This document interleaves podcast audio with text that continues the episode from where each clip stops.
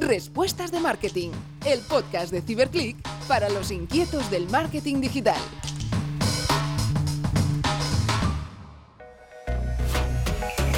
Buenos días o buenas tardes a todos. Arrancamos nuevo episodio de Respuestas de Marketing. Gracias por acompañarnos un día más. En la entrevista de hoy conoceremos a Andrés Casal. Él es uno de los fundadores de Witaka, una solución para comer bien, a buen precio y sin esfuerzo. Andrés es licenciado en ADE por la Universidad Pontificia Comillas y fue precisamente allí donde conoció a su actual socio, Efren Álvarez, con quien posteriormente crearía Witaka. Antes de emprender, Andrés trabajó como director financiero en una pequeña empresa textil y en 2014 arrancó el proyecto de comida a domicilio Witaka. Actualmente es también profesor de marketing digital y e-commerce en ESIC. Bienvenido Andrés y un placer tenerte hoy por aquí. Hola Tanit, muchísimas gracias por invitarme. Tenía muchas ganas de venir. Si te parece, arrancamos con las tres preguntas de siempre. Andrés, si hablamos de, de tendencias de marketing, ¿cuál es para ti la más relevante en el momento actual? Bueno, realmente no sé si es una tendencia o tan tendencia y no sé hasta dónde llega el marketing, pero bueno, la parte de growth eh, es algo que me parece importante. O sea, el pasar de trabajar en campañas a hacer un trabajo incremental e iterativo sobre aquellas cosas que te funcionan y abarcando todo el funnel eh, es lo que ahora mismo me parece más interesante. Y Andrés, si, si, tuvieras que decir cuál es tu libro, podcast o canal de marketing de cabecera, ¿cuál nos podrías recomendar?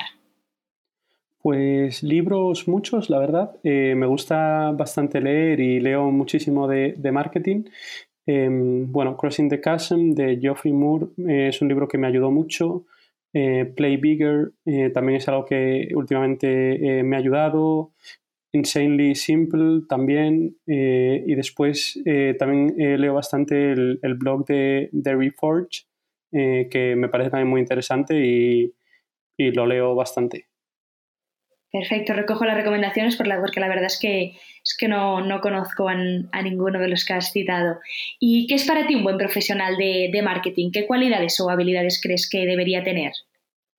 Pues la verdad es que es difícil. Eh, a mí me parece muy importante encontrar el mix entre ser una persona eh, buena analíticamente, que sepa encontrar en qué situación eh, estás hoy, sepa, o sea, pueda tener claro hacia dónde quieres llegar, y, también la parte, o sea, y esa, esa, esa, mezcla con, o esa habilidad con la parte persuasiva, con ser una persona persuasiva que pueda definir el cómo llegar hasta, hasta ese punto al que se quiere llegar. Eh, que sea capaz de crear una audiencia, de enganchar a esa audiencia eh, y después eh, conseguir que esa audiencia acabe comprando y conseguir que el producto o servicio que vende pues sea algo que, a la gente le apetezca. Entonces, ese mix entre habilidades eh, analíticas o capacidad analítica y, persuasión eh, es algo que me parece muy interesante y que no es demasiado fácil de encontrar. Exacto, yo creo que en este sentido estamos, estamos alineados y como tú bien decías, pues a veces cuesta, ¿no? Encontrar a profesionales que tengan pues estas dos vertientes. Bueno, y muchas más habilidades que cada vez más el, el mercado, ¿no? Demanda al final pues debemos ser, aparte de analíticos, pues yo creo que un buen profesional de marketing también debe tener la capacidad de crear contenido, también debe ser capaz ¿no? de, mirar números y de analizar datos y al final, pues en un mundo tan cambiante, en un sector pues como el nuestro, sí que es cierto que se suma ¿no? a la lista de habilidades o aptitudes, la lista se va, se va alargando. Y Andrés, ahora que hace más de seis años que nació Witaka, ¿podrías compartir con los oyentes cómo nace vuestro proyecto? Sí, claro cuando lo leí, la verdad que me pareció curioso. Eh, pues sí, eh, bueno, Efren y yo, eh, como comentaste, somos amigos de, la universidad, los dos somos gallegos y fuimos a estudiar a Madrid y coincidió que vivíamos en, el mismo colegio mayor, vivíamos juntos y, y, además íbamos a la misma clase en la misma universidad. Em, y bueno, eh, pronto nos hicimos amigos, nos gustaban eh, los negocios, nos gustaba la gastronomía, nos gustaba probar nuevos restaurantes. Y bueno, eh, Fren después estudió una licenciatura de segundo ciclo, em, yo, bueno, lo cual le llevó a, tardar eh, o estar seis años en la universidad. Eh, yo al quinto año me puse a trabajar y yo empecé a, vivir un poco el, problema, el que, bueno, al final, con un sueldo de recién licenciado, comer fuera todos los días no era algo demasiado viable, que era como la alternativa principal que se usaba. y luego estaba la otra, ¿no? Que era, pues, al final acabar comiendo un sándwich o una ensalada o un plato preparado del supermercado, que era lo que hacía yo y la verdad es que acababa comiendo fatal y, estaba bastante a disgusto, pues eso, con la forma en la que estaba comiendo. Y justo Efrem, bueno, eh, había montado un blog de cocina eh, donde había ido, conforme iba aprendido a cocinar, lo iba contando em, y bueno, la verdad es que cocinaba muy bien, aprendía muy rápido, eh, tanto que acabó estando en la primera edición de Masterchef en España em, y de ahí se fue a hacer prácticas con Jordi Cruz y, en Barcelona, en ABAC, aprendió pues eh, cómo en la alta cocina se utilizaba el envasado al vacío para conservar los alimentos. Entonces, pues en los lunes hacían muchas preproducciones de caldos, sofritos, salsas, guisos que luego enfriaban muy rápido y envasaban al vacío y entonces conseguían pues ir sacando eh, eso, esos, vamos, esas, esos componentes en, en los platos de, de toda, del menú de toda la semana. Y me dijo, oye, tío, eh, o sea, yo sé que tú tienes el problema de que estás comiendo mal, de que quieres comer mejor, eh, pero no te quieres gastar eh, o no puedes gastarte 250 euros en comer fuera todos los días y además que tampoco era algo sano, una forma en la que yo quisiese comer. Eh, y me dijo, ¿por qué no cocinamos eh, el domingo en, mi casa? Eh, pasamos un rato juntos, hacemos algo que nos gusta y, y bueno, con eso pues lo envasamos al vacío y nos lo llevamos a trabajar cada día. Y dije, joder, pero va a estar bueno, porque al final, eh, entre comillas, era la forma en la que estaba comiendo yo, ¿no? De platos preparados y cosas así. Y me dijo, nada, sí, tío, va a estar, va a estar buenísimo. Si cocinamos bien, va a estar bueno. Eh, y le dije, joder, pues si está bueno, lo vendemos. Y, nada, así empezamos eh, desde un piso de estudiantes a, a vamos, a montar Qué bien, no, no, la verdad que yo cuando, cuando lo leí me pareció curioso y al final creo que, bueno, al final Witaka responde pues a tres necesidades que, que, cualquiera de nosotros tiene, ¿no? Que es el poder comer bien, la falta de tiempo, ¿no? O las pocas ganas de cocinar, a veces que no a todo el mundo pues le gusta cocinar y luego también pues encontrar soluciones que sean económicas y que pues te permitan alimentarte de forma saludable. Así que enhorabuena. Y, Andrés, ¿cuál ha sido tu mayor aprendizaje de esta experiencia de, de negocio? Pues bueno, eh, por un lado que si, o sea, creo que a nivel personal eh, está la, parte como dura de que al final tú eres el último responsable de todo, entonces eh, piensa más en qué puede, o sea, influye mucho más el qué puedes cambiar tú o qué puedes hacer tú para conseguir los resultados que lo que otros puedan hacer por ti. Creo que en otros entornos esto no es tan claro em, y, eso es algo bueno del emprendimiento, en plan el, pensar o, tener una correlación muy alta entre tu desempeño y tus resultados. Em, y, bueno, eso es algo que me ha gustado mucho o que he aprendido. Em, y creo que sí, que diría que eso es eh, lo más interesante. Y bueno, luego tener paciencia. O sea, muchas veces eh, queremos eh, tenerlo todo ya y que las cosas sean ya y muchas veces pues algo que te parece como lejísimo, imagínate pues eh, un año más tarde o seis meses más tarde pues realmente no es tan lejos, eh, pero tú te impacientas y, lo quieres ya y entonces a, tener paciencia, a tener confianza en, que lo que estás trabajando es lo correcto, eh, evidentemente mirando números y viendo indicadores tempranos de que estás en lo correcto, creo que también es importante tener paciencia. Sí, no, yo creo que has apuntado otra de las habilidades que podríamos sumar a la pregunta inicial, que es el tema de la paciencia. Creo que pocos tenemos o somos pacientes y creo que es una habilidad pues, que en cualquier sector o en cualquier compañía pues al final va genial porque las cosas con tiempo siempre, siempre acaban saliendo si le pones la actitud y el, y el empeño necesario. ¿Y cuáles crees que son las claves para montar un, un buen e-commerce?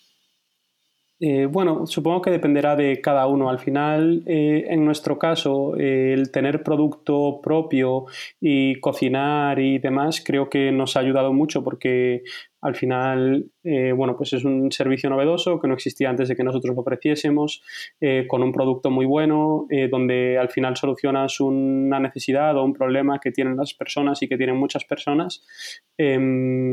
Em, y, eso lo hace más defendible que si, por ejemplo, vendes producto de terceros.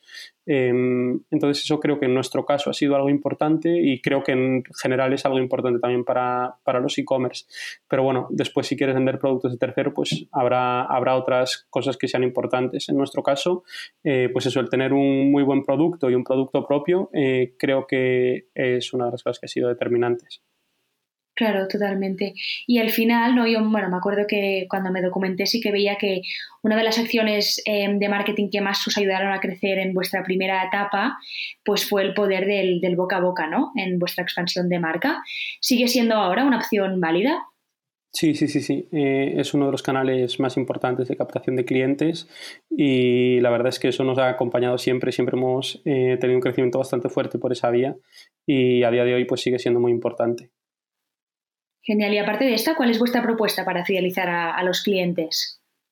Eh, pues realmente eh, no hacemos como muchísimo trabajo de marketing de fidelización. Eh, el modelo en sí ya, o sea, la gente cuando lo prueba y ve que puede comer bien todos los días a 6 euros por comida y dedicándole 3 minutos a cada comida, em, la verdad es que les sorprende mucho y, suelen repetir. de hecho, tenemos bueno, una recurrencia bastante alta Em, y, creo que es eh, fundamentalmente por el producto, porque al final la persona es consciente de que tiene un problema y dice, joder, pues todo este problema que yo me tiro todos los días pensando el, pues ahora que voy a comer em, y acabo al final pues comiendo mal o comiendo eh, una pizza congelada o comiendo eh, una ensalada de supermercado que no te apetece o acabas pidiendo comida a domicilio que en un momento en el que no te apetece, que ninguna de estas cosas son malas en sí, si son cosas que te apetecen, pero sí cuando la tomas como ¿qué tengo como ahora? Eh, tengo hambre, no sé qué comer, no tengo nada eh, y tengo que tomar una decisión irreflexiva acerca de mi comida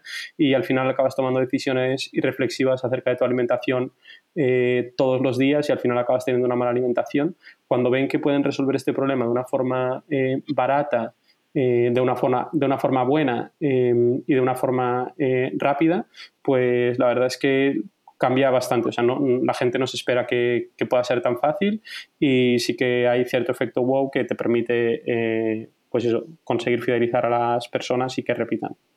Claro, perfecto. Bueno, al final vemos ¿no? que uno de los secretos de cualquier estrategia pues, es tener un buen producto y en vuestro caso, pues si contáis con, con eso ya tenéis mucho ganado. Si hablamos ahora de marketing en concreto, ¿cuáles son vuestros, vuestros los pilares de vuestra estrategia de marketing?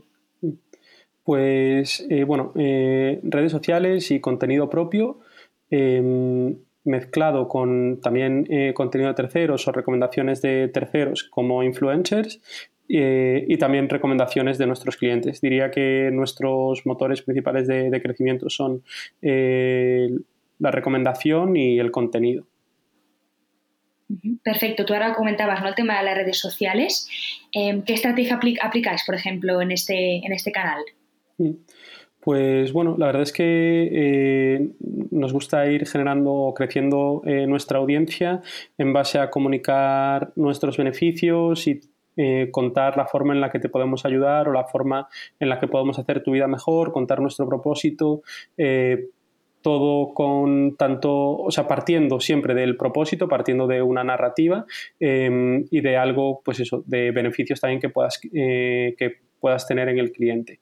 Y lo organizamos en torno a eso, eh, organizamos pues nuestros beneficios eh, y entonces después eh, hacemos post o lo que sea centrados en comunicar cada uno de estos beneficios o, incluso varios dentro de un mismo post.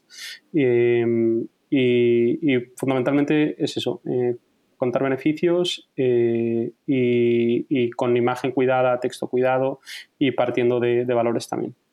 Y no sé si podrías compartirnos alguna campaña que consideres que haya sido un éxito. Eh, la verdad es que no trabajamos demasiado por campañas, eh, nos gusta más hacer un trabajo incremental eh, sobre los canales que ya funcionan. O sea, sí que tenemos una, una mentalidad de growth y buscamos más ir haciendo iteraciones, por un lado, de, los canales que ya funcionan que, que ir como desarrollando campañas. Y, sobre todo pensamos en hacer trabajo como que quede, que, vayamos eh, creando sistemas que cada semana eh, pueda replicar. Trabajamos sobre todo eso pues en cosas que sean replicables y cosas que sean aumentables. Em, y muchas veces las campañas eh, en sí no son tan replicables o tan aumentables como a lo mejor pues coger un canal y decidir ir haciendo iteraciones sobre ese canal o aumentándolo o, lo que sea. Y entonces, pues realmente no, eso, no, no trabajamos tanto por campañas, sino con una mentalidad growth e incremental. Perfecto. ¿Y podrías compartir algún ejemplo o alguna cosa más concreta, aunque no sea una campaña, de alguna cosa que quizá os funcionara y luego pues eh, pudisteis replicar? Sí, eh, bueno, pues eh, por ejemplo, el lead nurturing que hemos montado, al final cuando bueno, eh, llega un lead, calculamos eh, la probabilidad de convertir ese lead en primera semana, segunda semana, tercera semana desde que lo captamos y, así eh, sucesivamente hasta el final. vimos cuáles eran las semanas más probables de convertir al lead, vimos cuáles eran los momentos más probables de convertir al lead dentro de una semana, todo analizado por cohortes y y al final pues montamos un sistema de emailing eh, donde impactamos a los clientes en los momentos más adecuados y también eh, trabajamos la iteración de, o sea, iteramos eh, qué beneficios contamos, eh, qué mensajes lanzamos, en qué momentos. y la verdad es que estoy bastante orgulloso del trabajo que, que, hizo el equipo en eso, en especial Marta, que es la persona que lo hizo. creo que hizo un buen trabajo y que es un ejemplo de, de lo que buscamos, ¿no? de un trabajo incremental que se pueda aumentar, porque al final tú ahí puedes meter mayor cantidad de leads y, bueno, es algo que funciona solo y que eh, se puede crecer como proporcionalmente la cantidad de leads que vas metiendo y que creas una vez y luego sí, se trata de ir haciendo cosas distintas o mejorándolo, haciendo iteraciones semana a semana, pero, pero en sí funciona solo y la verdad es que ese es el trabajo, el tipo de trabajo que más me gusta que hagamos. Perfecto, gracias por, compartirlo. Y Andrés, también hemos, bueno, sabemos ¿no? que habéis hecho acciones en medios tradicionales como la televisión. ¿Cuál ha sido vuestra experiencia con, este canal? Mm, pues nos fue mal, eh, creo que también porque lo hicimos mal. Em, mm. Creo que el anuncio no estaba tan orientado a beneficios para el cliente o problema que podía tener el cliente, sino eh, features de nuestro producto, que eso es un problema que a veces tenemos. Al final, como nos gusta a todos mucho y buscamos que sea así dentro de la empresa, nos gusta mucho eh, la comida, la gastronomía.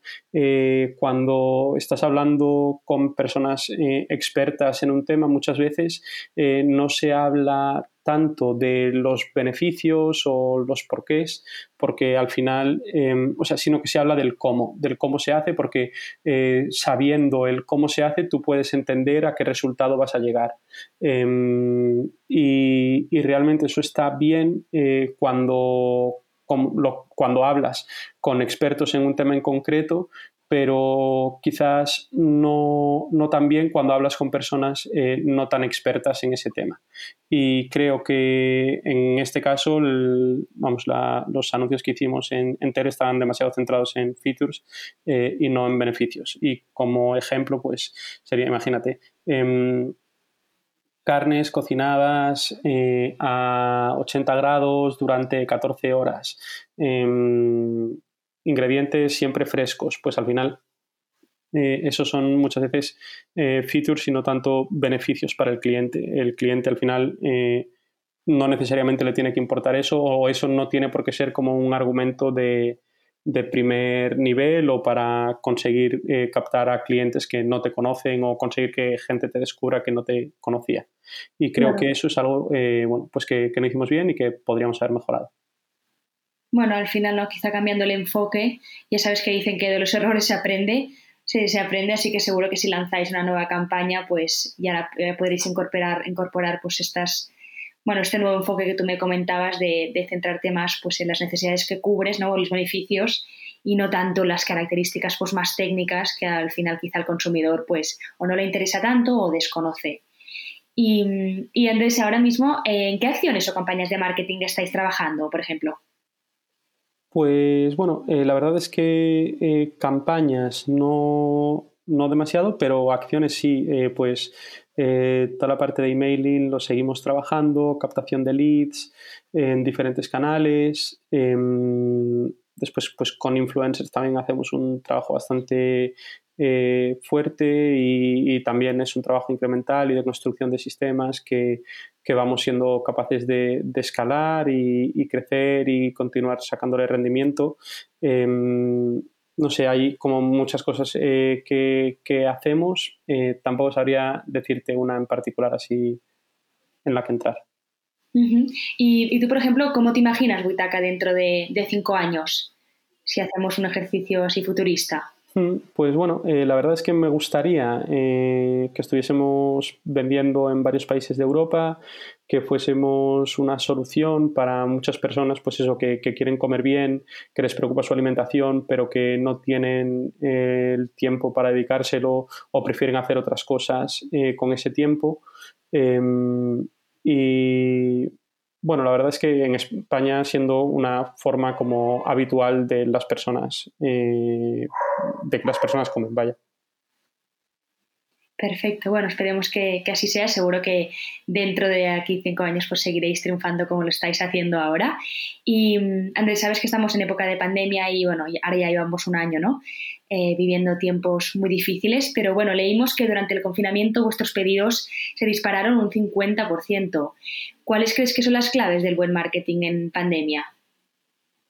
Bueno, pues eh, creo que el ser honestos, eh, transmitir tranquilidad y ser transparentes creo que son cosas que a nosotros nos han ayudado. Eh, bueno, nos abrimos, expusimos todas las cosas que estábamos haciendo, cómo estábamos trabajando em, y, simplemente contando eso creo que transmites eh, seguridad para las personas, eh, que transmites tranquilidad que creo que es algo que, sí que buscábamos, ¿no? Como una zona eh, de confort, un punto en el que, o una empresa o empresas en las que pudieses confiar, que fuesen fiables, y creo que eso, el, ser honestos, transparentes, em, creo que nos ayudó mucho y creo que en general es una buena recomendación para, para cualquier momento y en especial en tiempos de pandemia. Sí, sí, perfecto. Yo creo que, bueno, como tú apuntabas, ¿no? Creo que son valores que los deberíamos ya incorporar en cualquier compañía, estuviéramos o no en, época de pandemia, ¿no? Creo que son valores muy importantes y que, bueno, en época de pandemia pues funcionan, pero que creo que deberían ser como un, un más, ¿no? Para, pues para, para, el trabajo y para todas las, para todas las compañías. Y, y, ya por último, Andrés, ¿nos podrías contar alguna anécdota o curiosidad de la marca? ¿Cómo nace, por ejemplo, vuestro nombre? Eh, bueno, pues el nombre viene de We Take Care, eh, eso, Witaka. Eh, y al final, bueno, nosotros queríamos un nombre, bueno, que el dominio.com estuviese libre que, y que no significase nada. O sea, no queríamos un nombre que, que significase algo, sino que queríamos que la, en las connotaciones que tuviese fuesen construidas en base a lo que nosotros fuésemos capaces de construir y no en base a lo que te diga el nombre. Y, bueno, eso la verdad es que eh, pues Efren eh, y yo sí que estuvimos como dándole muchas vueltas y demás y lo que veíamos era que ya directamente en la fase beta lo que las personas eh, sentían era que delegaban su alimentación en nosotros y nosotros nos sentíamos responsables de, de cuidar su alimentación y de cuidarlos a ellos. Y, y bueno, eh, al final con eso en la cabeza, pues al final Witaka, a los, a los dos eh, nos gustaba y, lo elegimos. Genial, qué bien. Bueno, Andrés, pues espero ¿no? que podáis seguir cuidando a vuestros, a vuestros consumidores. Eh, por hoy lo dejamos aquí porque nos, quedamos sin tiempo. espero que puedas volver pronto para contarnos pues, todas vuestras novedades y para también pues, profundizar un poco más en, en vuestra marca. Perfecto, muchísimas gracias. Y a vosotros, a nuestros oyentes, también agradeceros la confianza. Nos vemos en el próximo episodio donde conoceremos la estrategia de FNAC de la mano de su directora de Marketing y Comunicación, Beatriz Navarro. Nada más por hoy, os animo a suscribiros como siempre a todos nuestros canales para estar al día de todas nuestras novedades. Nos vemos pronto.